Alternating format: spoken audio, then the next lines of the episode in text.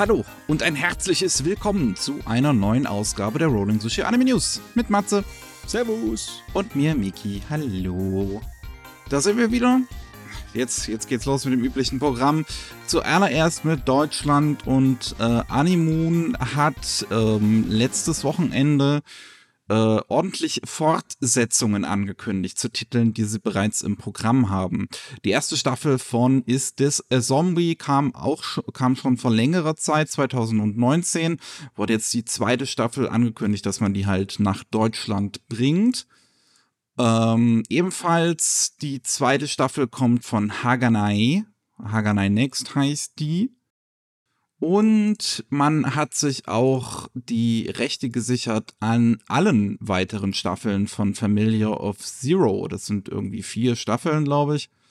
Uh, und ja, da sollen wohl auch noch alle weiteren kommen, nachdem ähm, 2019, glaube ich, auch bisher nur die erste rauskam in Deutschland. Oh, da haben sie sich ja alteingesessene Geräte geholt hier, ne? Also das ist ja, äh, ich würde es noch nicht als Klassiker bezeichnen, weil so lange ist es ja nun auch wieder nicht her, aber trotzdem, das, äh, das sind Dinge, die werden irgendwann mal Klassiker werden. Ja, noch ein paar Jahre zumindest, ja. Noch ein paar Jahre.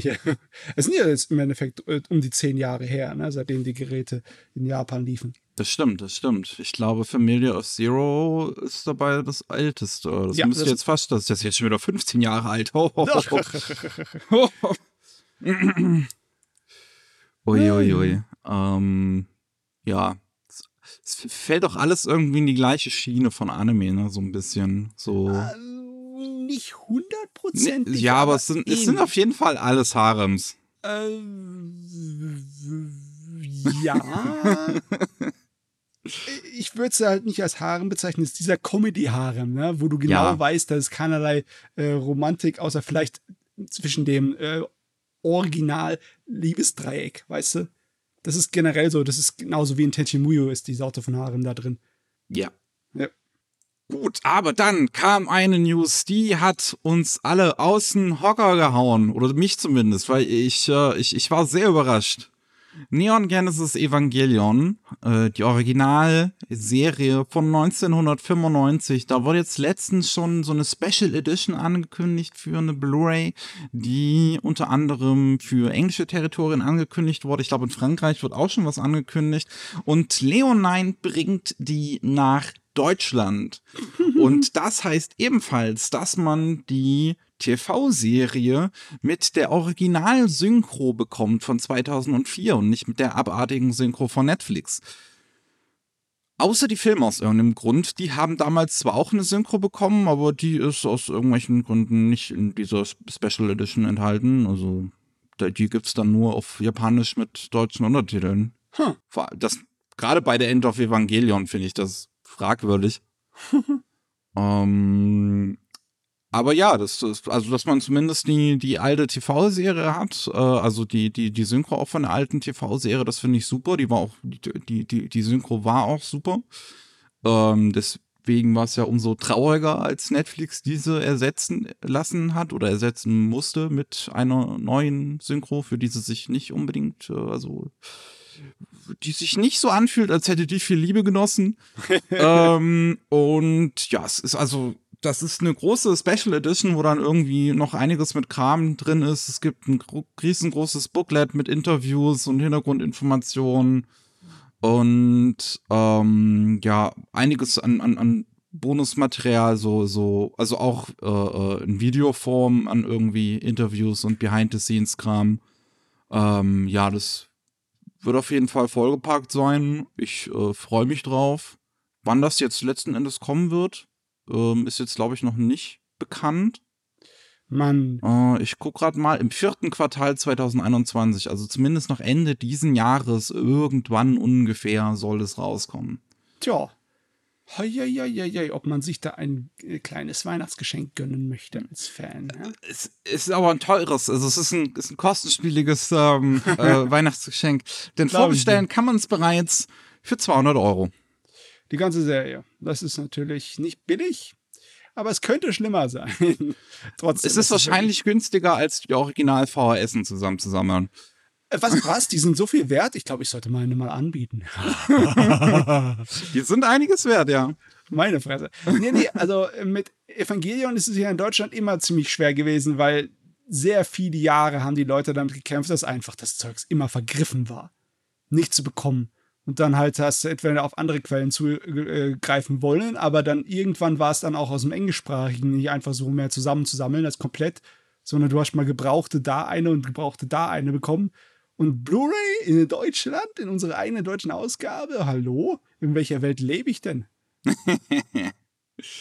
Ja, ich find's super. Also, ähm, kann man echt nicht meckern. 200 Euro ist halt, ja, ja, weiß, weiß ich halt nicht.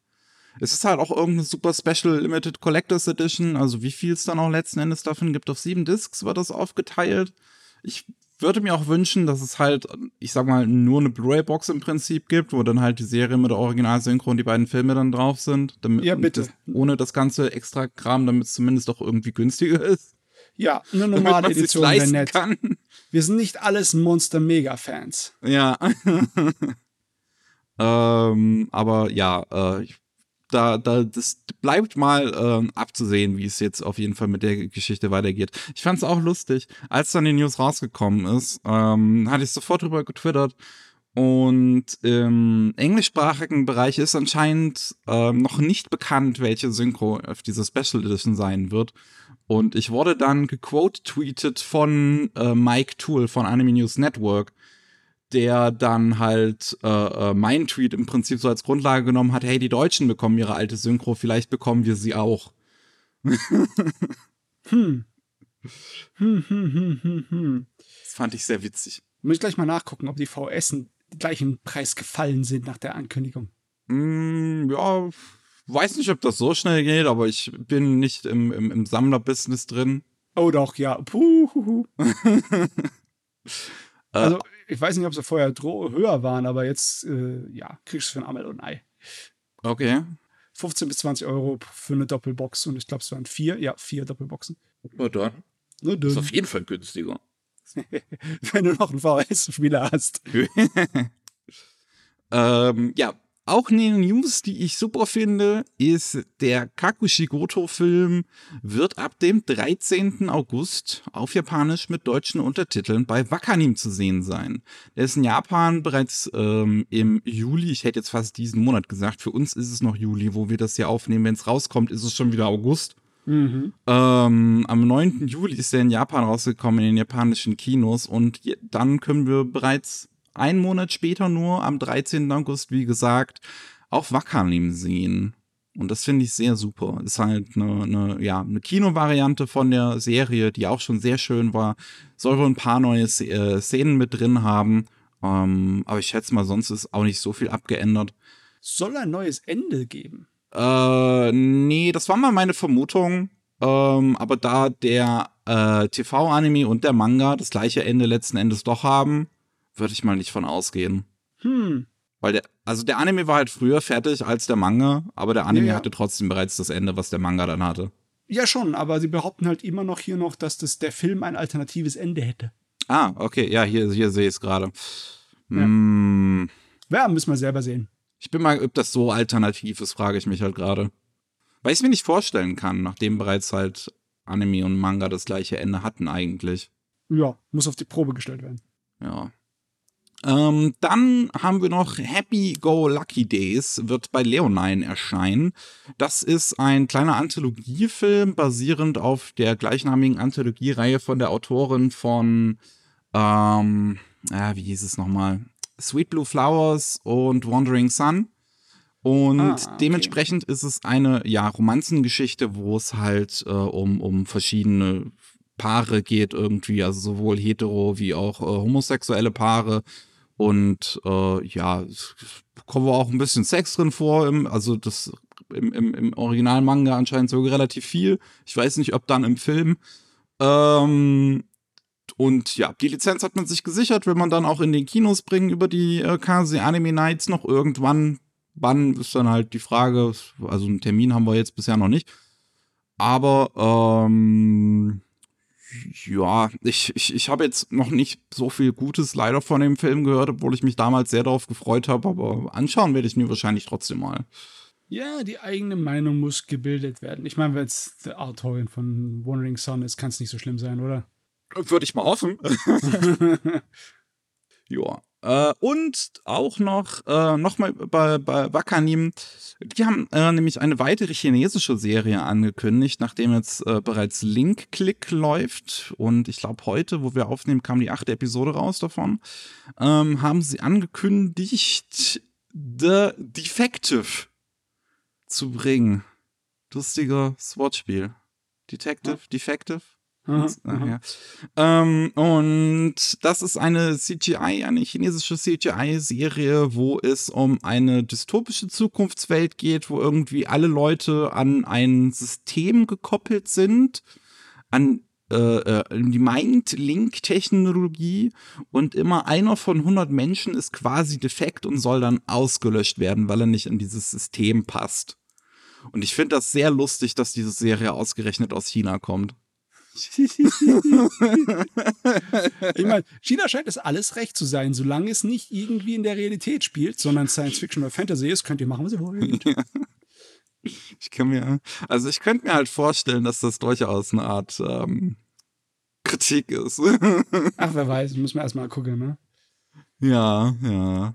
Ähm, ja, äh, das soll ja dann noch in Zukunft äh, erscheinen. Eigentlich sollte es heute, an dem Tag, wo wir aufnehmen, an dem 30. Äh, Juli, sollten eigentlich die ersten Folgen rauskommen. So sind sie auch im chinesischen Streamingdienst Bilibili heute gestartet, die ersten beiden. Ähm, Wakanim hat es zuerst für heute auch angekündigt, aber dann hieß es auf Twitter, dass es aus technischen Gründen nicht möglich ist, diese am 30. Juli anzubieten. Vielleicht sind sie schon da, wenn dieser Podcast hier draußen ist und sie sind noch übers Wochenende gekommen. Ähm, aber ja, sonst können wir euch gerade keinen genauen Termin geben. Das haben sie, hat Wakanim nämlich bisher auch nicht weiter tun können. Mm, okay, okay. Gut, dann kommen wir zu neuen Anime-Ankündigungen. Und im Prinzip, genau beim letzten Mal, wo Kiloax und ich dann auf Aufnahme stoppen gedrückt haben, kam dann die News, dass der neue Dragon Ball Super Film angekündigt wurde. ah ja. So. Die haben, die haben aufgepasst. Die haben genau aufgepasst, wann ihr auf Stopp drückt. Ja, aber wirklich. Also, wir, wir, wir, haben, wir haben aufgehört mit der Aufnahme und plötzlich war meine Twitter-Timeline davon voll. Und ich habe ja Twitter immer auf meinem zweiten Monitor, auch jetzt gerade. Damit du nichts verpasst. ja, und es ist nämlich die Comic-Con gewesen, die San Diego Comic-Con in der Home Edition äh, weil ist ja immer noch Corona. Und da gab es ein Panel über Dragon Ball und da wurde halt der neue Dragon Ball Super Film angekündigt mit dem glorreichen Namen Dragon Ball Super Super Hero. ja. ah, so viel Super. Es gibt, es, es gibt ja auch noch andere Dragon Ball Super. Also es gibt ja noch irgendwie Super Dragon Ball. Gibt's ja auch noch. Es gibt, ähm, glaube ich, ist irgendwie schon eine Serie, die Dragon Ball Super Heroes heißt oder irgendwie sowas. Das ist, glaube ich, ein Gacha-Game oh. oder sowas. Es, es, gibt auf jeden Fall schon einige Dragon Ball Supers und Super Heroes. Oh, oh, oh, irgendwann. Ja, dann haben wir Super Dragon Ball Super. Super Heroes. ja, das ist auf jeden Fall zu Dragon Ball Super Super Hero, das 2022 wohl rauskommen soll. Ähm, bereits ein erster Teaser veröffentlicht worden mit einem CGI Goku, der eigentlich auch nicht wirklich schlecht aussieht. Nö. Über den Film sagt das jetzt aber gar nichts. Nö, überhaupt nicht. Ja, ob der dann überhaupt CGI ist, ist dann die Frage, ne? Also, ja, also wir, wir haben noch wir haben noch ein paar Designs für Charaktere hier rumfliegen und einer, ja. der sieht aus wie, als könnte ein Bösewicht sein, ne? Ja, also es ist irgendwie ein neuer Charakter, oder es steht einmal eine 1, einmal steht da eine 2 drauf, sind wahrscheinlich zwei, würde ich jetzt mal sagen. Oder es ist eine Figur mit zwei Outfits. Nee, nee, oder das sind zwei. Schizophren. Nee, nee, bei Toriyamas Design, äh, Philosophie, ja, das sind zwei unterschiedliche Figuren. ja, die, ja, irgendwie Armeeuniform so ein bisschen mit Mantel. Und einer großen so. Helm mit Flosse. Das ist ein kleines bisschen Ultraman-mäßig. Ist halt, ähm, ist halt Dragon Ball, aber wie, wie, gesagt, wir wissen halt gar nichts jetzt bisher zu diesem Film, von daher. Nö. Letzten Endes bleibt es da mal abzusehen, wie der, aus, wie der aussehen wird. Ähm, ja. Dann ähm, auch noch angekündigt wurde eine Live-Action-Serie zu Pokémon, die wohl bei Netflix in Arbeit ist. Hm. Und die äh, ist von dem Showrunner von Lucifer, was ja Netflix auch übernommen hat, nachdem es ähm, Amazon Prime abgesetzt hat. Ja. Und äh, ja, mehr wissen wir dazu jetzt auch noch nicht. Ich find's nur, weiß ich, äh, bin mal gespannt. Ich meine, Detective Pikachu, der war ja ein Film, dementsprechend auch mit einigen mehr Budget als so eine TV-Serie und konnte dann die Monster schon in CGI, also die Pokémon in, schon in CGI noch relativ gut ein, einfangen. Aber wie man das auf dem Budget von einer TV-Serie machen will, weiß ich ja jetzt nicht. Puh. Ich, ich weiß es auch nicht. Meistens, also ich habe keine Ahnung, wie viel dann dort Talent ist und wie wahrscheinlich, wie viel einfach nur Massen an Computer und Leuten, die dran arbeiten sind. Ne? Hm. Äh, echt eine Frage. Talent, Zeit, Geld, das ist nicht immer genau austauschbar. Manchmal brauchst du einfach die Zeit oder beziehungsweise brauchst du einfach das Geld, um genug Leute zu haben. Ja. Das, ich könnte es dir nicht vorhersagen. Ja, also ja, weiß ich, weiß ich wirklich nicht, was ich von halten soll. Aber ähm, bisher gibt es halt noch keinerlei Material dazu. Das ist ein, äh, eine News, die über äh, Variety, eine amerikanische äh, Hollywood-Reporter-Seite ähm, gekommen ist. Und ja, mehr, mehr, wissen wir halt da wirklich noch nicht. Also letzten Endes, äh, ja, ich, keine Ahnung. Keine Ahnung, einfach nur. Ajo. Es, es wurde noch ein neuer äh, Original Anime angekündigt namens Deji Meets Girl. Und das ist ein Short-Anime, die Episoden jeweils zwei Minuten lang. Äh, sein erster Teaser auch bereits rausgekommen. Der sieht eigentlich sehr schön aus, finde ich. Ähm, der entsteht bei Lidden Films äh, unter der Regie von Ushio äh, Tasasawa, der auch bereits bei Lidden Films äh, und wo hat er vorher gearbeitet? Ich weiß es jetzt nicht mehr. Hat vorher bei einem anderen Studio noch gearbeitet. Äh, einige schöne Kurzfilme und Musikvideos äh, Regie geführt hat. Ähm, und dementsprechend finde ich, sieht auch dieser Trailer halt, also der hat einen wirklich sehr, sehr schönen Stil. Sieht auch ein bisschen freaky aus, so irgendwie ganz viele Fische, die im Hintergrund schwimmen. Alles ist so ein bisschen so, so, so unsere Welt unter Wasser, so ein bisschen. So, so, so Environmentalism-Themes sieht so ein bisschen aus. Ja, ja, er steckt halt gern die Kamera mitten ins äh, Aquarium rein. Ja. Und guckt raus auf die anderen Leute. Also. Und ja, es scheint irgendwie hauptsächlich ein Okinawa-Thema da zu behandeln. Hm. Es gibt gar nicht so viele Filme, die das machen. Oder beziehungsweise Höchstens hat man mal irgendwas, was so ein bisschen tourismusmäßig angehaucht ist. Aber das ist ja hier, ist das hier der Fall oder ist das einfach nur nebenbei Okinawa halt? Schwer zu sagen. Oder? Weiß, weiß ich nicht. Also, das jetzt irgendwie finanziert wird von Okinawa oder so, keine Ahnung. Um, es sieht auf jeden Fall halt echt nett aus. Ich finde es fast schon ein bisschen schade, dass es nur ein Short ist, weil halt der Stil, der, der gefällt mir wirklich. Ähm, Hm. Da würde ich fast schon mehr äh, gerne zu sehen wollen, aber ja, also. Bei so Shorts ist es halt immer so eine Sache, ne, weil ich mich dann immer so fühle, ah, gucke ich das jetzt überhaupt? Lohnt sich das, einfach eine Serie zu gucken, die insgesamt irgendwie nur so 20 Minuten geht? Kann ich in Ja, der. Zeit kann ich auch ein YouTube-Video gucken. Das ist es, ne? Aber sobald du mal angefangen hast, das ist ratzfatz fertig geguckt. ja. ja. Ähm, am 25. August auf jeden Fall soll die Serie dann losgehen. Ähm, im, Im japanischen Fernsehen, ob man die dann irgendwie auch ähm, hierzulande sehen kann über irgendeinen Simulcast oder sowas, weiß ich nicht. Ja. Ah, nee, da ist eine Sonderausstrahlung, sehe ich hier gerade. Im Oktober geht's dann richtig los. Okay. Mhm. Ja, dann haben wir eine Anime-Ankündigung zu Fantasia Sango. Und das ist eine taiwanesische äh, RPG-Reihe, die es auch auf Steam gibt. Ähm, nur halt alle in, in Chinesisch. Ähm, Oh, nicht übersetzt. Es sind irgendwie zahlreiche Spiele. Ah, Okay. Und ähm, also ich habe jetzt vor dieser Ankündigung auch noch nie wirklich von denen gehört. Steam hat mittlerweile einige chinesische Spiele, die halt, ähm, ja, auch teilweise es halt nur in, in Chinesisch gibt oder in schlechtem Englisch. Äh, also, ist das jetzt ein MMO oder ist das ein klassisches Einzelspieler? Ist ein Einzelspieler-RPG. Okay. Okay, okay, okay. Ja. Ähm, von den Screenshots kann ich ehrlich gesagt auch nicht ganz beurteilen, wie es aussieht. Aber das ist auf jeden Fall eine Reihe, die es schon länger gibt. Der fünfte Teil ist rausgekommen 2018, wie gesagt, eine Reihe aus Taiwan. Ähm, und die bekommt jetzt einen Anime, der bereits im Oktober dann losgehen soll. Der wird gemacht bei dem Studio Geek Toys. Die haben, was hatten die denn gemacht? Lass mich, Geek Toys. Ich habe das aber irgendwie im Kopf, diesen Namen. Ja, deswegen, ich überlege gerade. Hatten die nicht. Ach, fuck, wie heißt das nochmal? Mm. Ein schneller Trip zu Google. Ja. Geek Toys Anime Studio. Du, du, du. Genau, die hatten mit, mit Rewrite hatten die ihr Debüt, das war halt leider nicht so gut. Ähm, Data Live, genau, machen die jetzt die, die nächste Staffel und Plunderer hatten sie letztens gemacht. Mhm. Mhm. Ja. Ja, ähm, ist noch ein relativ neues Studio, deswegen relativ schwer zu beurteilen, was für einen Qualitätsstandard die an sich haben. Ja, die sind noch mit einem Fuß im Helferstudio-Status. Die haben zum Beispiel die In-Betweens gemacht für den neuen Gundam-Film. Ah, Hathaway. Mhm, ja. ja, ja. Ähm, und ich sehe hier auch bei ihren ganzen Credits, dass sie bei vielen Sachen noch äh, mitgeholfen haben. Hm bei mehr als sie selber mitproduziert haben oder beziehungsweise äh, ein bisschen mehr Verantwortung hatten. Hm. Es ist eine, ich sehe auch gerade, es ist eine klassische chinesische Geschichte im Prinzip, dieses Spiel China zur Zeit der drei Reiche, die sich halt gegenseitig bekämpfen und dann gibt es da irgendwie noch äh, Geister gleichzeitig und Monster, die die Menschheit zerstören wollen. Also Passt. alles im Passt. Programm. Hallo.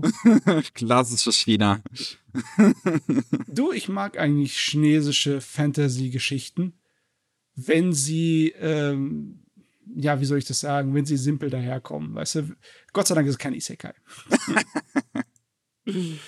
Ach ja.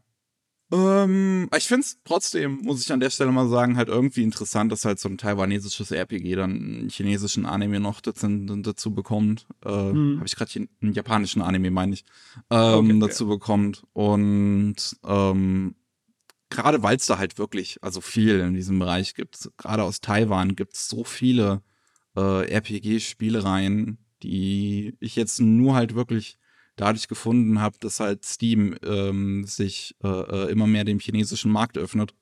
Mhm. Ähm, und äh, ich bin mal gespannt, ob wir da dann noch, noch mehr in Zukunft bekommen. Oh Gott, noch mehr Anime. ja, ich meine, aufhören wird das nie. Ähm, und dann zu guter Letzt haben wir noch, ja, was genau das ist, weiß ich eigentlich ehrlich gesagt nicht so ganz. Ein Concept-Movie. Ich weiß halt nicht, was das heißen soll. Wurde angekündigt jetzt für Idolmaster für das 16-jährige Jubiläum. Da ist auch bereits sein erster Teaser zu rausgekommen, der zwei Minuten lang geht. Das ist ein Projekt, das Regie geführt wird von ähm, mm, mm, mm, Atsushi Nishi, Nishigori, der äh, vorher bei Cloverworks und Studio Kara gearbeitet hat, unter anderem jetzt halt bei dem letzten Evangelion-Film. Was, was man fast schon, fast schon sieht, wenn man sich diesen Teaser anguckt. So, so ein bisschen äh, e-, e-, Evangelion-Einflüsse fast mit drin. Oh ja, ja, ich sehe es gerade. ähm, und ich, ich, ich weiß halt nur letzten Endes nicht, was das mit dem Concept-Movie heißen soll. Wird das irgendwie nur so ein Kurzfilm oder, oder was, ja, was wollen Frage. die jetzt da machen? Was ist das? Ich habe gedacht, ich habe gedacht, es wäre so etwas, wie eine Produktionsfirma zum Beispiel produziert, um Geldgeber ranzuholen. Ne? So ein Proof of Concept Gerät, hatte mhm. ich gedacht, dass das wird. Aber ist es anscheinend nicht.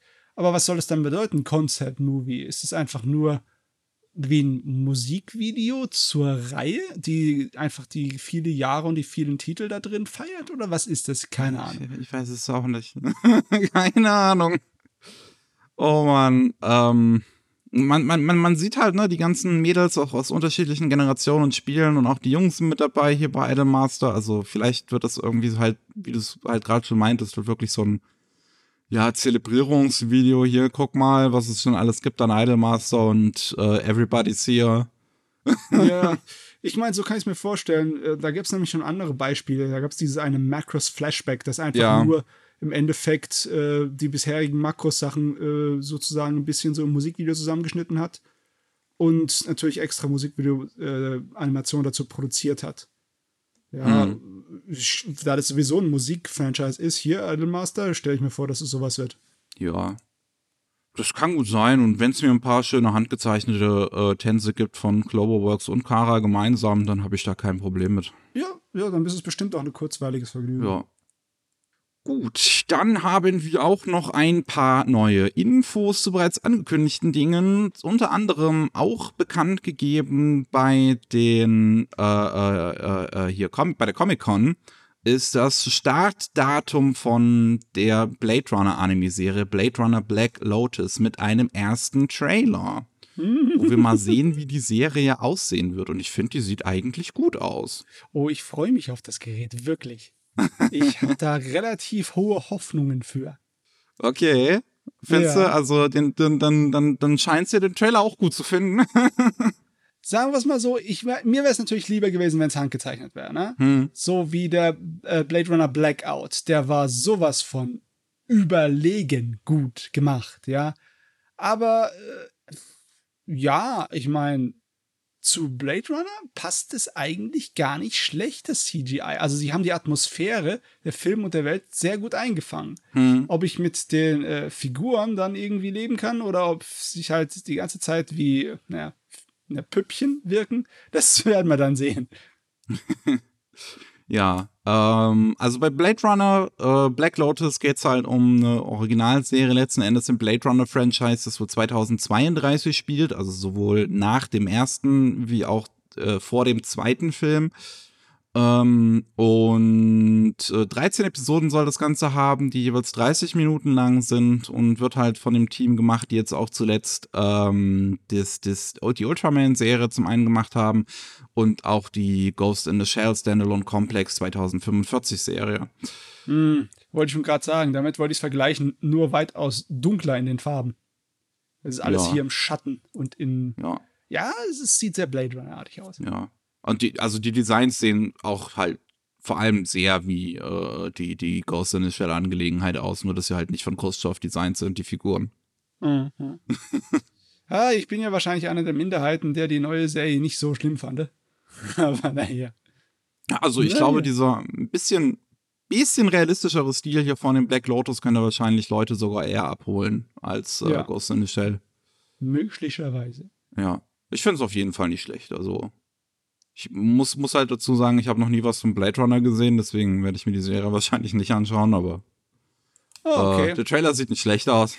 Hm. Das ist mein, mein Senf dazu. Ich meine, Blade Runner ist ein Cyberpunk-Film in der alten Noir-mäßigen Variante. Also, wenn du auf sowas stehst, so Detektive und viel Rauch und so, äh, so eine träge, legere Atmosphäre, ne? so ein bisschen Gothic dann ist das immer cool. Immer cool, sich anzugucken, den Film.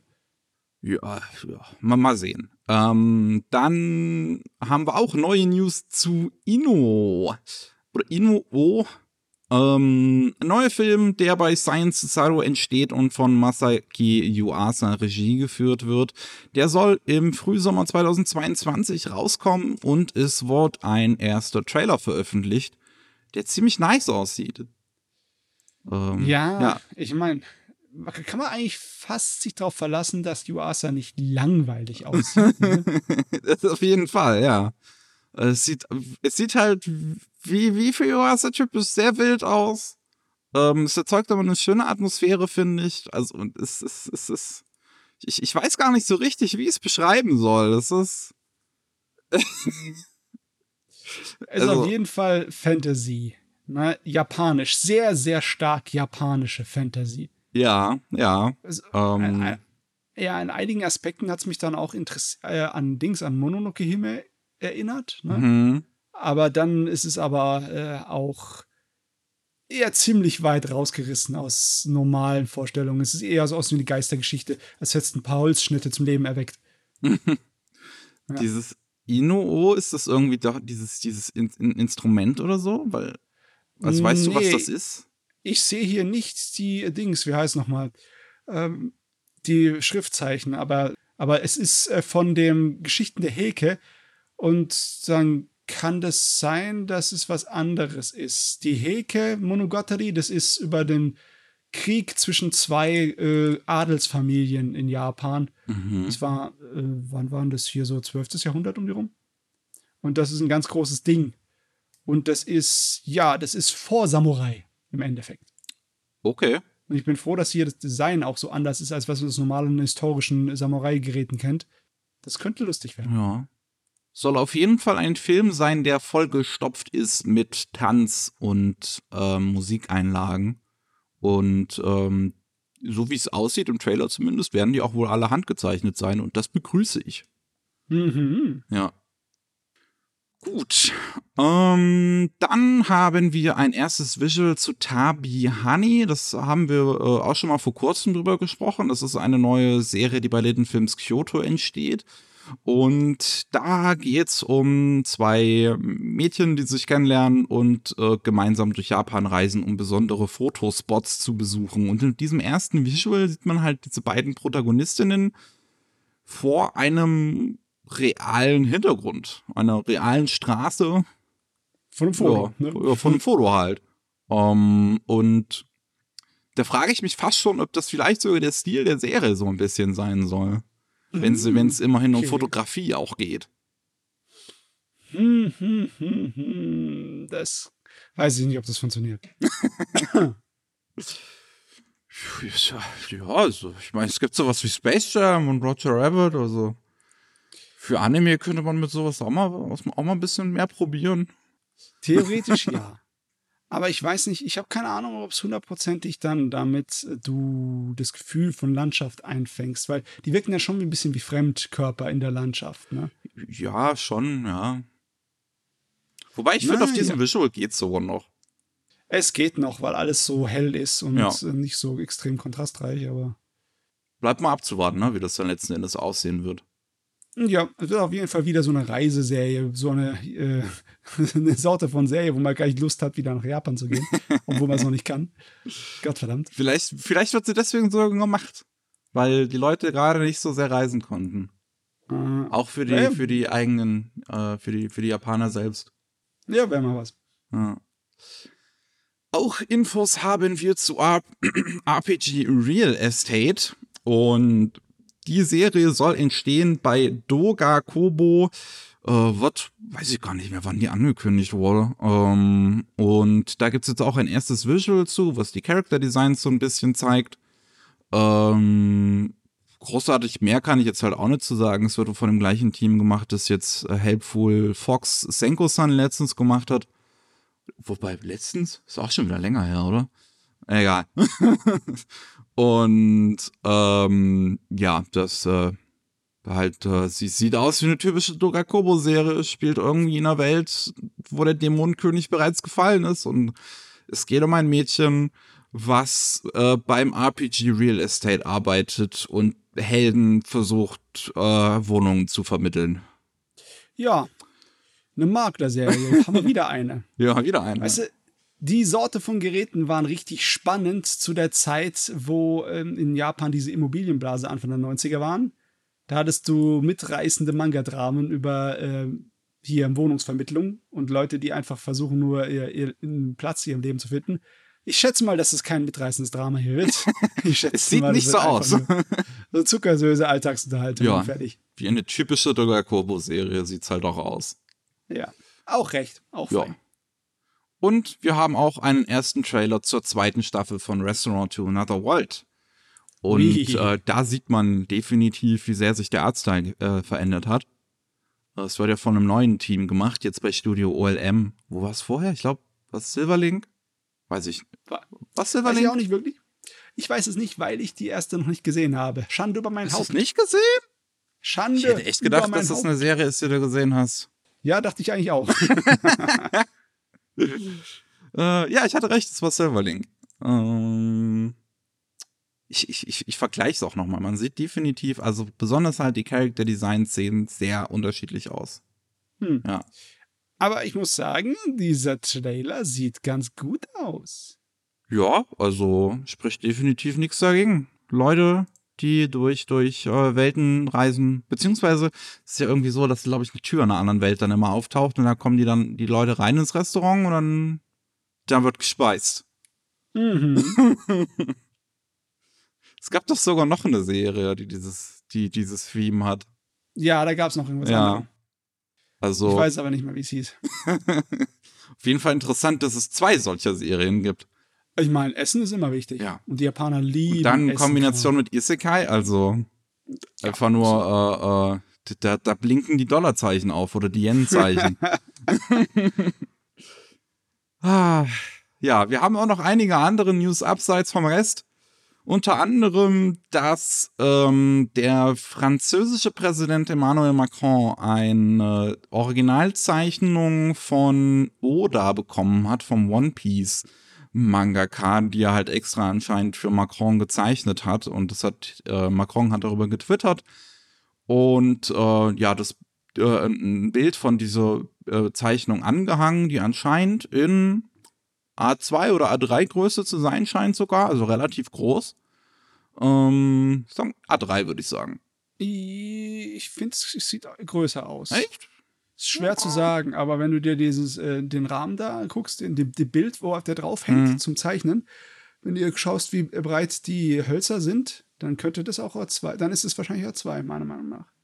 In der Größe rum. Das Hm. Papier. Ist ein dickes Ding. Auf jeden Fall eine große Zeichnung, ja.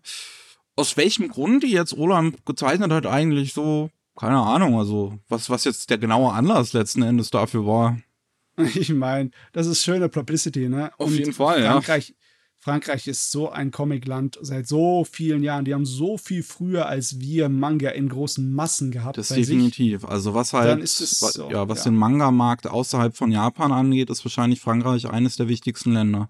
Ja, deswegen kann ich mir gut vorstellen, so einfach nur als schöne Geste zwischen halt den Comic-Ländern, ne? Ja, Frankreich und Japan. Das passt schon sehr gut. ja, Aber ja, wer ist es auch wahrscheinlich nicht. ja. Dementsprechend Thema abgehandelt. Ja, Ach ja, ähm, aber dann haben wir leider schwierigere Themen, die darauf folgen. ja, ist nicht immer so alles eins so einfach. Ne? Ja, ähm, unter anderem ähm, der Mangaka von Black Lagoon äh, zeichnet ja jetzt seit einigen Jahren nur noch äh, etwas unregelmäßiger ähm, neue Kapitel. Und ähm, er, er wurde halt dann auf Twitter von einem, jemandem gefragt, dieser Originaltweet ist dann mittlerweile schon wieder gelöscht worden aus irgendeinem Grund. Vielleicht ist es der Person dann unangenehm geworden, ähm, warum das eigentlich im Prinzip so ist.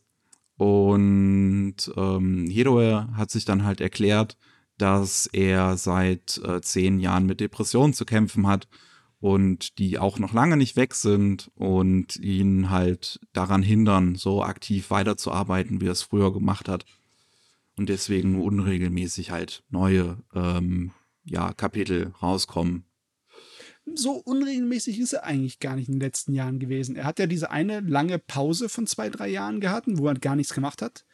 Dann hat er da wieder angefangen, seinen Manga zu veröffentlichen. Dann war es zuerst unregelmäßig und dann hat er sich auf die zwei Monate ähm, eingeschossen. Und die hat er jetzt eigentlich meines Wissens nach schon seit zwei, drei Jahren gehalten. Ja, das ist äh, schon mal ein gutes Zeichen eigentlich. Ja, weil, ja, es. Einige Leute, wenn sie Depressionen hören, dann denken sie einfach nur an durch Stress bedingte schlechte Laune. Mhm. Und, ne? Aber das ist, äh, es gibt einen Unterschied zwischen einfach so dahergesagt Depression und halt der Krankheit Depression, wo wirklich in dem Chemiehaushalt des Körpers was nicht stimmt Ja. wo etwas blockiert wird im Hirn, das dafür verantwortlich ist, dass du ein Gefühl von ja, Erfolg hast, beziehungsweise sonst irgendwelche positive Gefühle, wenn du irgendetwas tust. Und die Vorstellung, dass du, egal wie sehr du arbeitest, schwer dich anstrengst oder egal wie viel du die versucht abzulenken oder zerstreuen oder deine Lieblingssachen zu tust, dass du überhaupt nicht das Gefühl hast, dass du irgendwas davon hast, sondern dass es dich einfach alles kalt lässt. Hm. Das kann natürlich schwere mentale Belastungen hervorrufen. Ne? Auf jeden Fall, ja. Deswegen ist Depression nicht unbedingt einfach so abzutun als, ja, schlechte Laune. Hast halt eine Phase, wo du halt schlecht gelaunt bist für ein paar Monate. Mhm. Ist es nicht wirklich. Nein, das ist, äh, die Krankheit ist wirklich was anderes. Ja, und er hat ja gesagt, ihm geht schon zehn Jahre jetzt so, also das ist definitiv ähm, nicht runterzuspielen. Und äh, ich finde es auch dementsprechend schön, dass eine eigentlich ähm, sehr positiv die Leute dann darauf reagiert haben. Ich kann mir schon vorstellen, dass es halt bisher immer dann so einige Leute vielleicht auch gab, die sich denken, oh, ist jetzt faul geworden, ist nur noch so unregelmäßig was kommt oder so. Das ist jetzt nicht mehr so viel kommt wie damals. Ähm, ja, es ist, und, es, die Leute überrascht es auch, wenn sie das Image von dem Mann kennen. Ne? Mm. Der ist halt so ein kleiner Macho, der geht ohne Sonnenbrille nicht aus dem Haus. ne? mm. Der ist ein bisschen wie der Kerl, der für die Dead or Alive Spiele verantwortlich war oder wie unser, unser, unser eigener Udo Jürgens da. Ne? so, so eine Sorte von Typ ist der von der Art und Weise, wie er sich präsentiert. Und ja, das ist natürlich dann komisch, wenn der sagt, ja, ich muss auch mit Depressionen kämpfen. Mhm. Mhm. Ja, vielleicht, man, ja. Also, es, ich finde, es, es ist immer auch so eine Sache. Ne? Sind, oftmals sind es dann die Leute, die nach außen dann besonders glücklich wirken, die dann äh, in, am meisten zu leiden haben. Vielleicht auch, weil ja. sie es dann teilweise dadurch kompensieren und sowas darf man halt echt. Also, äh, ich habe das auch schon früher in meinem in meiner Ausbildung gehört, als ich das dann meinen Kollegen, als ich gegangen bin, erzählt habe, dass ich schon Jahre unter Depressionen leide, dann haben die mich auch erstmal dumm angeguckt und halt so, hä, das hätte ich jetzt von dir gar nicht erwartet. Und ähm, ja, also deswegen, sowas ist, ist, ist wirklich ernst zu nehmen. Und ich finde es halt schön, dass dann die Fans wirklich auch dann positiv drauf reagiert haben und ihm halt alles best, die äh, gute Besserung und so gewünscht haben und, und dass er diesen Kampf auch irgendwann mal gewinnt in Zukunft und dann nicht böse geworden sind oder sowas deswegen. Und ähm, das finde ich wirklich schön. Äh, ja, also, also wirklich, ich, ich, ich drücke dem, dem Mann äh, äh, die Daumen, dass es ihm auch in Zukunft äh, nach Möglichkeit so gut wie möglich halt geht. Ja, das wünscht mir natürlich ja. jeder, Mann, der so, sowas kämpfen muss. Und ganz ehrlich, von seiner Arbeit her merkst du es nicht. Im Moment ist der Black Lagoon Mann in einem richtig guten Punkt. Es ist auch äh, sehr unterhaltsam. Eine Menge Action, eine Menge böse Mädels mit Knarren und noch bösere Mädels mit Knarren, die gegen sie kämpfen. Also ja, nichts zu beschweren habe ich nicht da. Muss auch mal sagen, ich finde es auch schön, dass das so offen im Prinzip auch ausgesprochen hat. Weil das wahrscheinlich, also ich weiß halt nicht, wie es in Japan aussieht, aber gerade da haben ja sehr viele Leute mit Burnout und Depressionen zu kämpfen. Und das ist wahrscheinlich dann auch so eine Sache, wo man halt ja nicht drüber reden möchte. So. Ja, ja, man wäscht nicht gern die dreckige ja. Wäsche. Da, wo es Leute sehen, ne? Deswegen, also da es ist eigentlich fast schon wichtig, dass dann halt auch so Leute mal dann herkommen und dann offen damit umgehen und halt zu so sagen, hey, mir geht's halt nicht gut und so ist es halt. Mhm. Und ähm, dass, dass, dass da auch die Mangaka sich äh, und, und auch sonstige Leute in Japan sich halt dann auch mal mit sich selber ein bisschen mehr beschäftigen, halt, dass es denen besser geht. Ach ja. Jo. Ja. Ähm, aber dann haben wir auch noch äh, ja, eine ne, auch eine bisschen knifflige Angelegenheit. Es gab einen Talk am 21. Juli auf äh, Abema Prime in Japan, wo unter anderem der Chef von Kadokawa dabei war und ähm, sie dann zu dem Thema gekommen sind, wie es mit, ähm, ja, ich sag mal, freizügigeren Inhalten in Manga aussieht.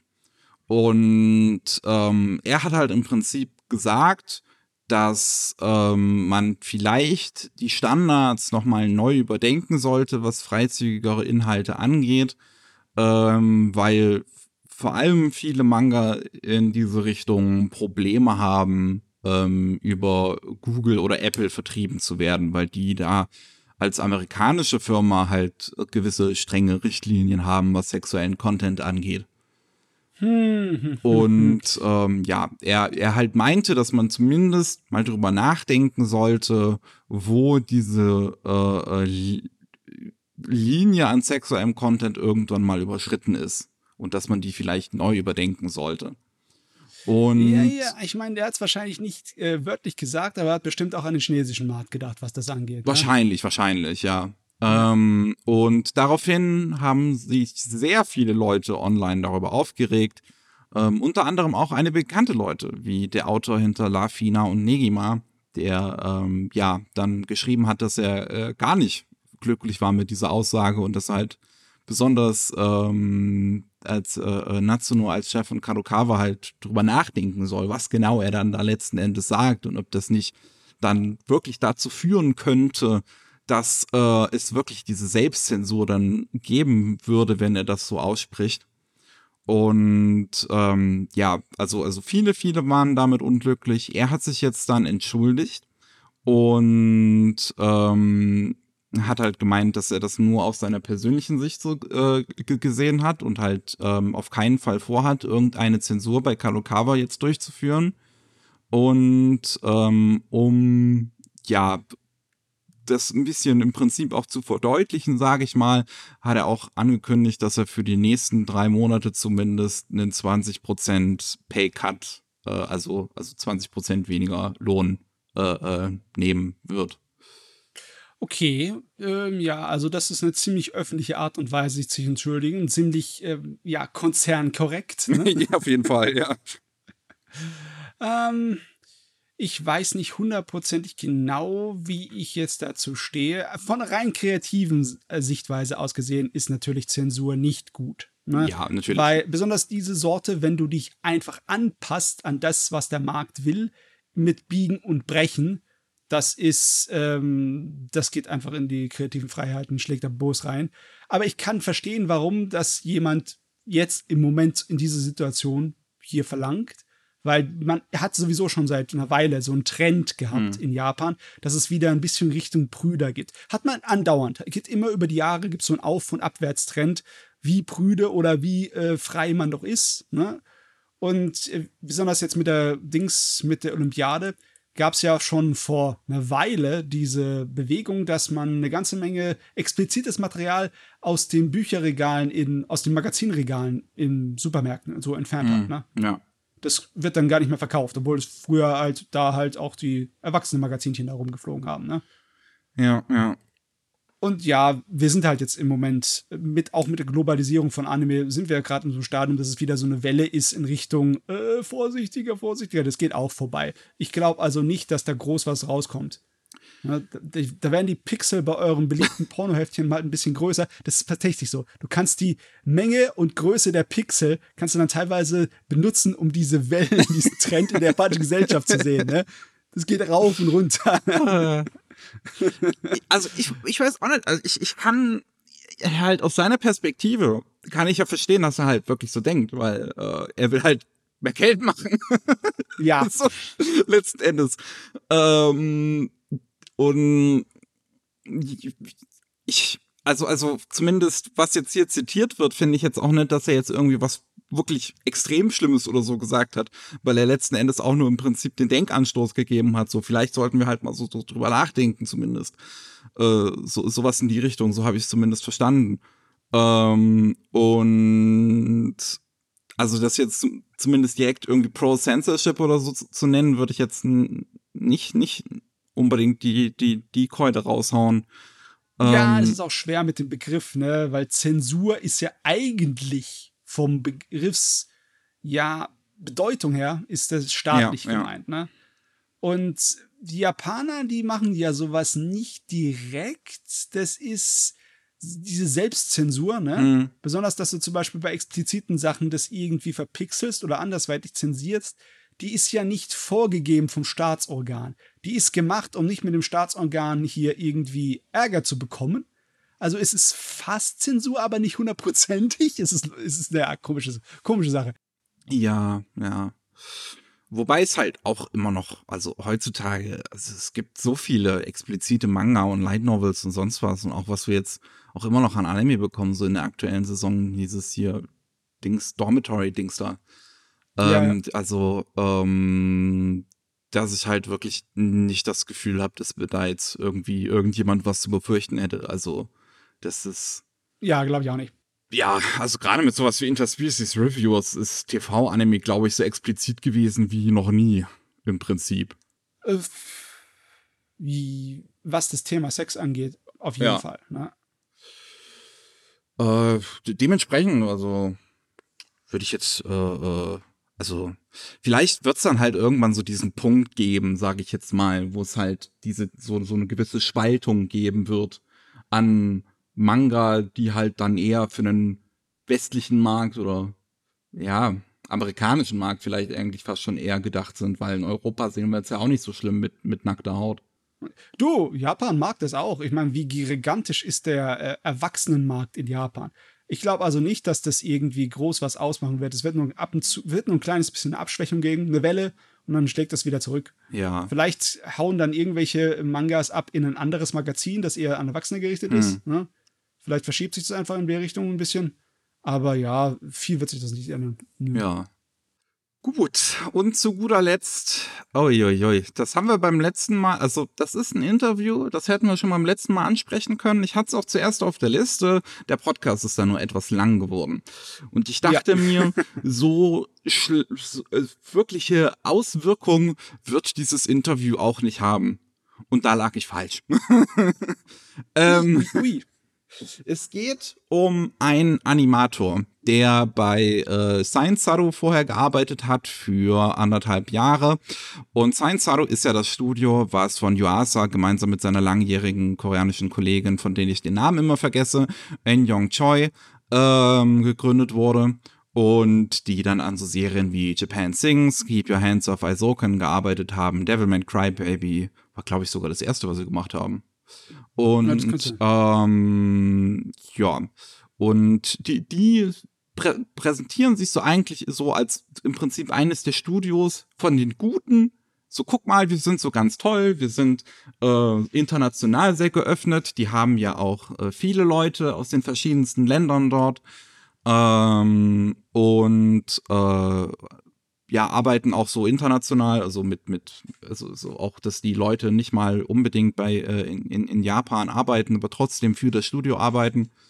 Ähm, und jetzt ähm, gab es halt ein Interview auf Anime News Network, wie gesagt, mit Dan Chuan Chung, ähm, der äh, anderthalb Jahre für Science Saru gearbeitet hat und ein nicht unbedingt also nicht 100% positives Bild vom Studio eigentlich abgezeichnet hat. Aber ich finde hm. es eigentlich auch nicht so vernichtend klingen lassen hat. Ähm, ja, ich habe es mir durchgelesen. Ne? Im Endeffekt ist es so, äh, Science Zero macht es schon besser als der japanische Durchschnitt. Aber besser als der japanische Durchschnitt ist halt immer noch nicht so toll im Vergleich zum Rest der Welt. ja, das stimmt. Ähm, ja, also letzten Endes bekommen, bekommen die Leute da immer noch Minimum Wage. Ich weiß gar nicht, wie viel das in Japan ist.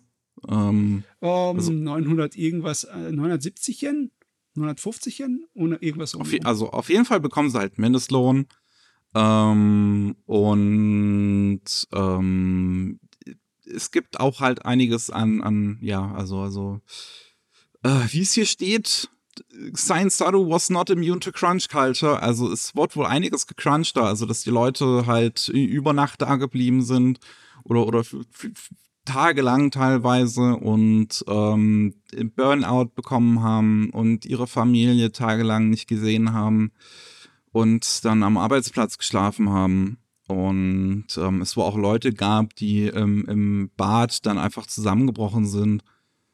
Und äh, es wohl halt wirklich an einem wohl gerade sehr schlechten Schedule gelegen hat. Ähm, also dass sie teilweise ähm, drei Serien gleichzeitig gemacht haben, obwohl sie ein vergleichsweise kleines Studio sind. Mm. Und ja. so wie ich, also ich habe mir das Interview auch durchgelesen und für mich klang es halt einfach so ein bisschen nicht unbedingt, als, als wäre es halt ein Studio wie Mappa, was im Prinzip voll drauf auf, aufgebaut ist, einfach nur die Leute auszubeuten. Ähm, sondern für mich klang es eher so ein bisschen nach Over Ambition. Dass man sich bei Science Haru ja. einfach zu viel vorgenommen hat, was man nicht auf eine gesunde Art und Weise einhalten konnte. Ähm, und jetzt danach mhm. ähm, ist dann schon von Science Haru angeschrieben worden nach diesem Interview und musste zeitweise sogar rechtliche Konsequenzen befürchten. Er hat dann äh, Tweets dazu abgesetzt ähm, und ja, also erst am, am Freitag, äh, also letzte Woche Freitag, äh, wo wir das hier, also warte, lass mich ein Datum nennen, dann ist es weniger verwirrend, 23. Ja. 23. Juli, ähm, angeschrieben worden von Science Saru ähm, wegen dem Anime News Network Artikel. Und dass Science Saru ähm, Konsequenzen ziehen würde, also auch äh, ähm, ne, Legal Action steht hier, wie übersetzt man das am besten auf Deutsch? äh, äh, eine An Anzeige halt geben würde. Ähm, ja. Aber sie das halt zumindest sagen, dass sie das nicht unbedingt machen wollten. Und sie überlegen, wie sie das am besten äh, friedvoll lösen können. Und äh, zwei Tage später hat er dann auch noch mal geschrieben, dass sie zu einer friedlichen Lösung zumindest gekommen sind, die irgendwie mit den NDAs äh, von Science Zero zusammengeht, äh, übereinstimmen. Und das war das Hauptproblem im Prinzip daran, dass sie, dass, dass, dass Science Zero nicht wollte, dass er darüber spricht, weil er mal ein NDA unterschrieben hat.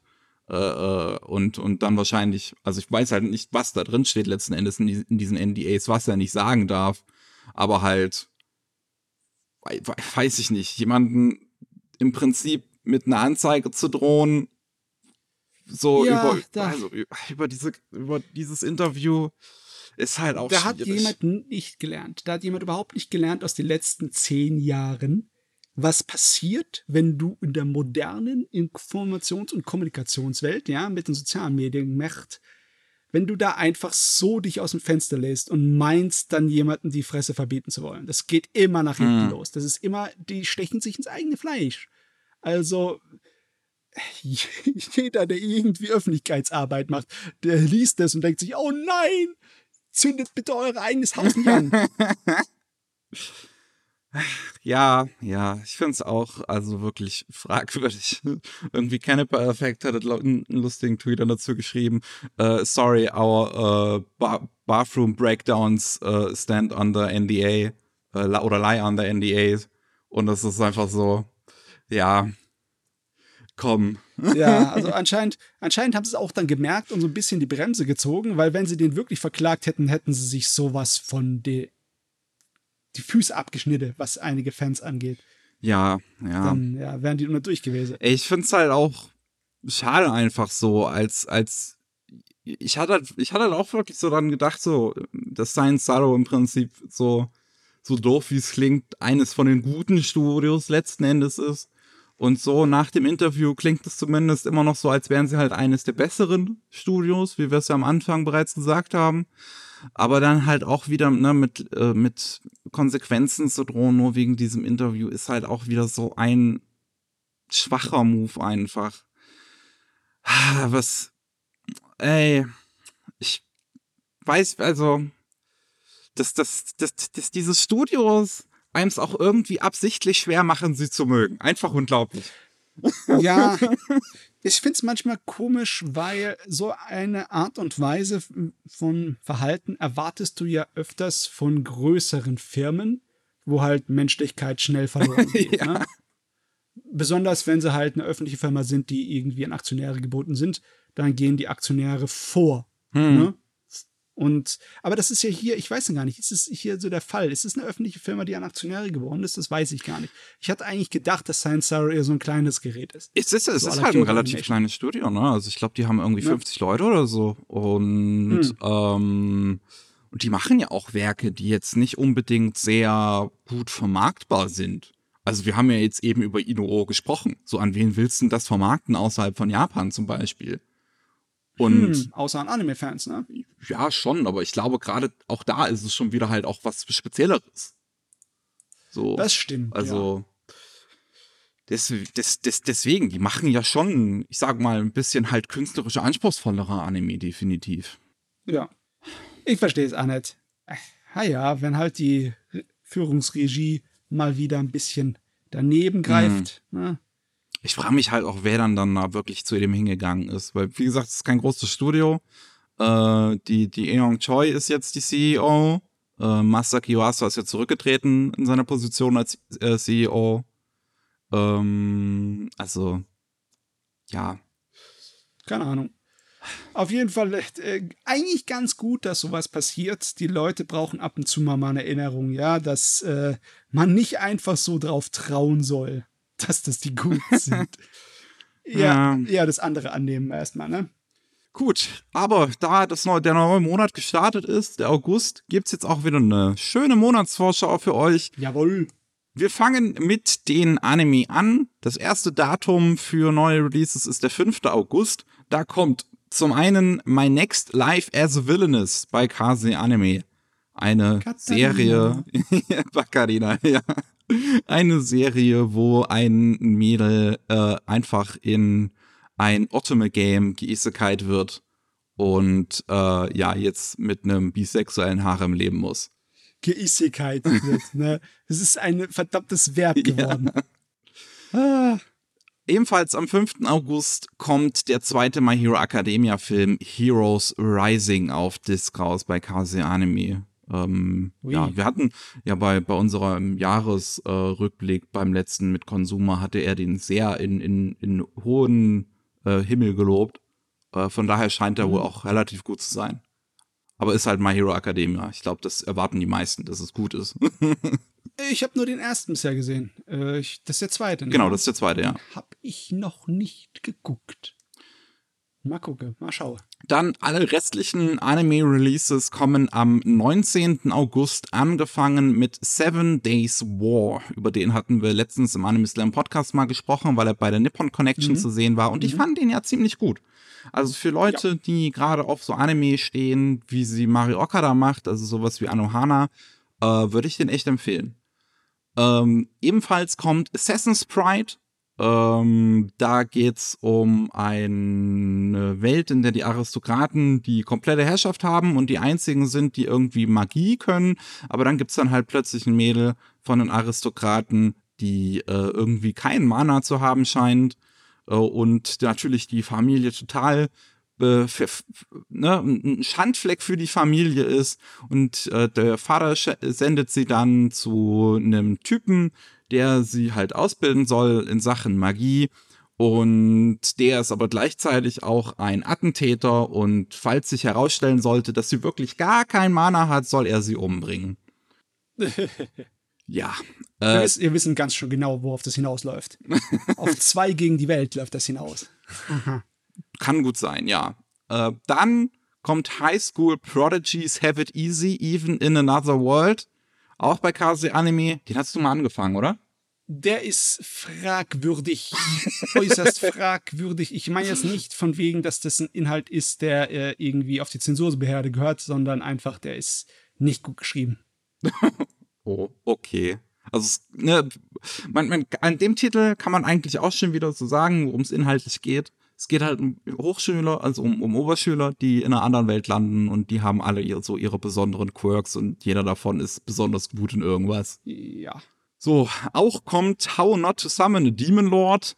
Ähm, da geht's um, ja, einen, Typen, auch wieder Isekai, ne? also landet in einer anderen Welt und er ist Dämonenkönig und hat ganz viele Bitches, die sich an ihn ranmachen. Der war wenigstens lustig. Beziehungsweise der war teilweise im Schreien komisch, das Gerät. Ich weiß nicht, es ist der erste, oder? Hier. Das ist die erste Staffel, ja. Ah, ja, okay, okay. Genau. Und zu guter Letzt, nee, das war's wieder schon, so viele Anime kommen dieses in diesem Monat gar nicht raus. Am 19. August Der Graf von Monte Cristo. Gakuzo bei KSM Anime. Die, ja, die Anime-Variante von Graf von Monte Cristo, die sehr, sehr wild ist. Die ist so gut. Die ist so gut. Ja, also ähm, definitiv was für die, ich sag mal, Anime-Feinschmecker. Ja, auf jeden Fall. Sowas, äh, ich wüsste nicht, ob ich irgendein Vergleichsbeispiel dazu habe. Ne? An, an Literaturverfilmungen, Anime, ist das sehr, sehr gut und sehr treu auch, in gewisser Weise. Das ist schön. Ich habe noch nicht gesehen, aber äh, werde ich dann definitiv mal tun. Hm. Dann kommen wir zu den Manga. Da geht's am 3. August los mit H.P. Lovecrafts Cthulhu's Ruf bei Carlsen. Manga. Ja, Manga-Umsetzung von drei Cthulhu-Geschichten von Lovecraft. Horror und Tentakel. Hm, Gerade im Anime- und Manga-Bereich mit den Tentakeln immer ein bisschen schwierig. Das hier sind definitiv keine Wohlfühltentakel, ja? Das ist der pure Schrecken. Ah. Aber worauf ich mich sehr freue, was ich gerade eben zum ersten Mal überhaupt gesehen habe, und ähm, ist Junas Reise zum Ich, My Sex Change Experience. Und das ist eine Autobiografie von einer Mangaka, äh, die transgender ist und nach Thailand gereist ist, um sich ihren, ihren Wunsch zu erfüllen von der ähm, Operation und äh, von ähm, ja, Hormonen, um Hormone zu bekommen. Und letzten Endes ist es halt eine Geschichte, ähm, nicht nur für TransleserInnen, sondern wohl auch äh, für Verständnis bei CIS-LeserInnen. Und das finde ich sehr, sehr schön. Das ist ein Einbänder mit acht Kapiteln und ich werde ihn mir auf jeden Fall zulegen. Hm, so orthografische Mangas können manchmal sehr mitreißend sein. Also da habe ich nicht immer die Nerven für, weil es einem schon wirklich an die Nieren geht. Aber ja, es sind wichtige Geschichten, ja. die müssen erzählt werden. Also ja, also gerade das hier finde ich wirklich schön und wichtig und auch toll. Ähm, deswegen, ich, ich werde es mir auf jeden Fall zulegen. Äh, und dann startet noch eine neue Manga-Reihe am 3. August bei Carlsen und zwar The Killer Inside.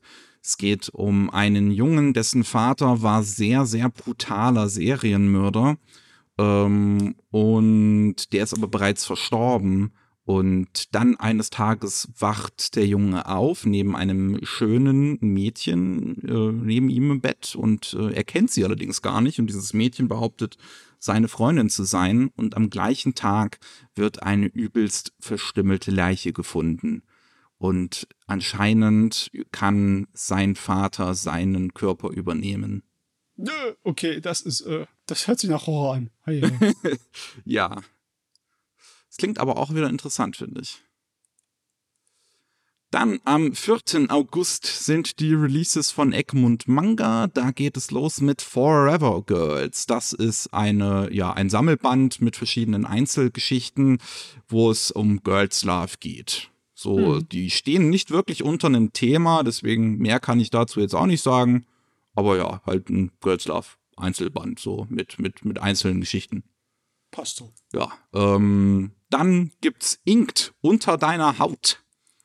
Äh, das ist auch ein Einzelband, der äh, erzählt die Geschichte von einem Typen, der sich tätowieren lassen will und halt zu einem Tätowierer geht und ihm sagt, äh, hier, mach mal, aber such mal selber aus. Also mach, mach, stech, was du willst.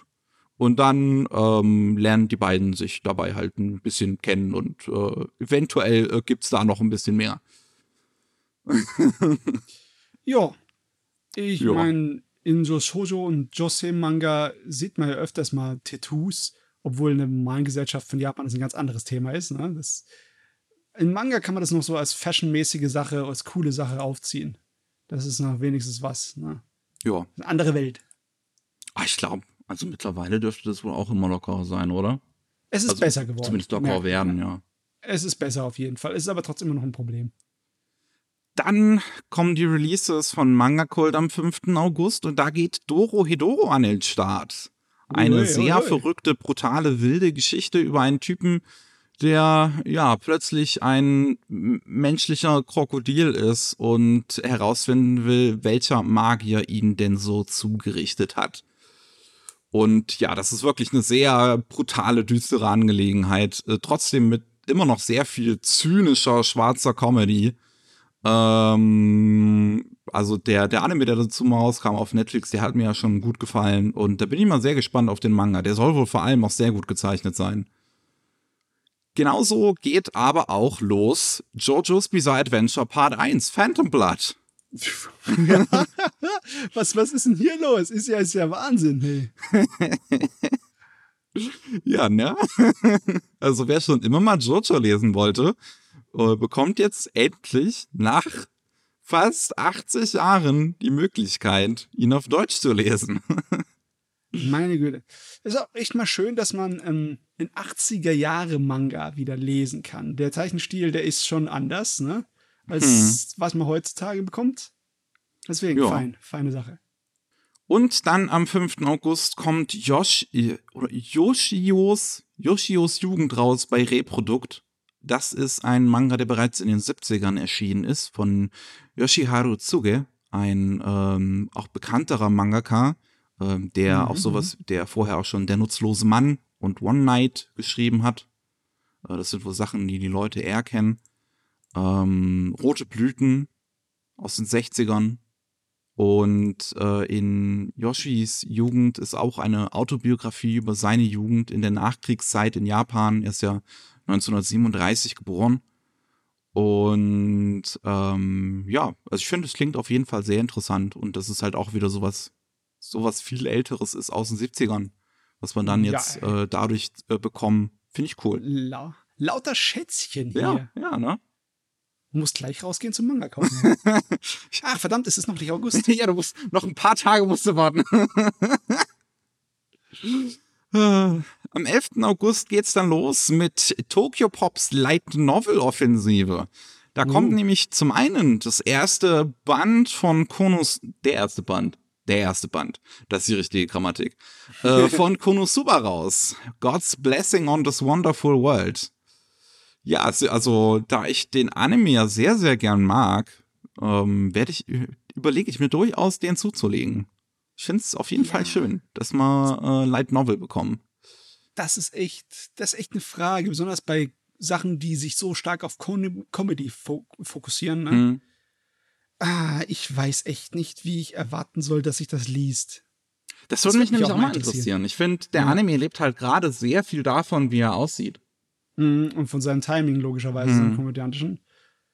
Äh, ja, das müsste ich eigentlich mal versuchen. Ja, finde ich auch. Äh, auch Overlord äh, oh. kommt am 11. August, der erste Band. Oh, da kann ich mich, glaube ich, nicht verwehren.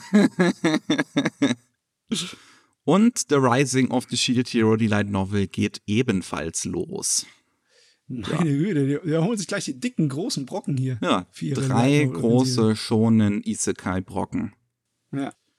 Ebenfalls am 11. August startet äh, Prinzessin Sakura im Omnibus-Format bei Tokyo Pop. Prinzessin Sakura ist von dem gleichen oder von der gleichen Autorin, ich weiß es jetzt nicht. Ja, Autorin, ja. Äh, also ja, okay, die gleiche Mangaka wie, wie hieß es? Äh, hier, äh, Jeanette. Kamikaze. Ka Kaito Jane. Genau, Kamikaze Jane, ja. genau, ja. Ähm, von der gleichen Autorin. Und es geht halt um eine Prinzessin, der gesagt wurde, dass sie nie Richtung Mond schauen darf. Und äh, als sie dann letzten, letzten Endes 14 Jahre alt wird, hat sie die Schnauze voll von allem. Sie soll mit irgendeinem Typen verlobt werden, den sie gar nicht mal kennt, und entscheidet sich abzuhauen. Und bei ihrer Flucht schaut sie versehentlich den Himmel hinauf in den Mond und genau in dem Augenblick erscheint ein Dämon, denn es stellt sich heraus, dass sie eine Nachfahrin von Prinzessin Mononoke ist. Mhm. Und ähm, ja, also mehr weiß ich jetzt auch nicht. Es klingt auf jeden Fall interessant. Es hat den gleichen Artstyle auch wie die restlichen Werke von ihr, wie halt äh, Jane. Ähm, also wer ähm, auf so Action, Romance, äh, Shoujo-Kram steht, wird hier bestimmt gut bedient werden. Besonders auf den Shoujo-Stil. Ich meine, Arina Tanemura, die Autorin, ist so einflussreich auf den Shoujo-Manga-Stil gewesen, meine Güte. Dann haben wir ebenfalls am 11. August Toxic Love Affair. Da ist auch nicht so lange her, dass wir mal hier drüber gesprochen haben, als die Lizenz angekündigt wurde. Und das ist ein ähm, Werk, das ist auch äh, ab 18 steht extra vorne drauf äh, etwas expliziter halt. Es ist eine Geschichte von einem, äh, von einer 17-Jährigen, die sich einfach mal, die, die sich aus Juxendollerei mal eine Dating-App herunterlädt und sich dort als älter ausgibt und dann letzten Endes ähm, sich mit ein, auf ein Date verabredet mit äh, einer Lehrerin und die dann doch letzten Endes eine Beziehung eingehen und es halt etwas äh, schwierig ist. Ja. ja. Und zu guter Letzt, am 20. August von Ultraverse kommt Boys Abyss. Von dem habe ich auch schon gehört, dass er wohl sehr gut sein soll. Und mhm. es geht um einen Oberschüler, der ähm, im Pflegedienst ist. Ich weiß jetzt gar nicht letzten Endes, an, an was er leidet. Ähm, aber ja, er, er hat nicht wirklich viel, ich sag mal, Hoffnung im Leben. Er stellt sich keine großartige Zukunft oder sonst was vor und äh, kommt sich nur so vor, als wäre er für im Prinzip alle eigentlich ein, ein Hindernis. Und ähm, es gibt nur eine gute Freundin, die er letzten Endes hat und so ein bisschen Licht in sein Leben bringt. Und diese Freundin steht total auf ein gewisses Idol oder auf eine gewisse Idol-Gruppe. Und deren Leadsängerin trifft dieser Junge dann zufällig äh, hinter einem Convenience Store und die beiden ähm, entscheiden sich dann gemeinsam, dass sie sich umbringen wollen. Oh, äh, Oh, das ist, äh, geht ja nicht in so eine gefährliche, geht ja gerade in eine ganz gefährliche Richtung hier. Ja, das geht in eine, ja, sehr düstere Richtung. Aber wie, ich, wie gesagt, ich habe gehört, dass es wohl eine sehr gute Angelegenheit sein soll, dass sich auch äh, etwas ernster mit diesem Thema wohl auseinandersetzt. Ähm, dementsprechend, also ja, äh, Ja. lesen solltet ihr es wahrscheinlich nicht unbedingt, wenn äh, euch das Thema halt irgendwie zu nahe geht. Aber ansonsten klingt das nach einer äh, etwas anspruchsvolleren Angelegenheit. Ja, ich, ich sehe gerade hier, dass in Japan schon mehr als fünf Bände draußen sind, also werden sie wahrscheinlich nicht sofort alle sterben. Die Chancen sind gut, dass die länger leben. Jo, so kann man es auch sehen. Und damit sind wir durch für heute. Jo, Ähm, vielen Dank fürs Zuhören an euch da draußen. Und wenn ihr mehr von Matze und mir hören wollt, dann könnt ihr bei Anime Slam vorbeihören, das ähm, jeden zweiten Mittwoch immer rauskommt, wo wir über Anime und Manga reden, die wir in letzter Zeit so ähm, gelesen und geschaut haben. Wenn ihr sonst mehr über Japan hören wollt, könnt ihr den normalen Rolling Sushi Podcast hören. Der kommt jeden Mittwoch und da geht es um Japan und was da so abgeht. Ähm, wenn ihr das aber auch lieber lesen wollt, könnt ihr auf sumikai.com gehen. Wie gesagt, das war's von unserer Stelle. Vielen Dank fürs Zuhören und wir hören uns beim nächsten Mal. Tschüss. ciao.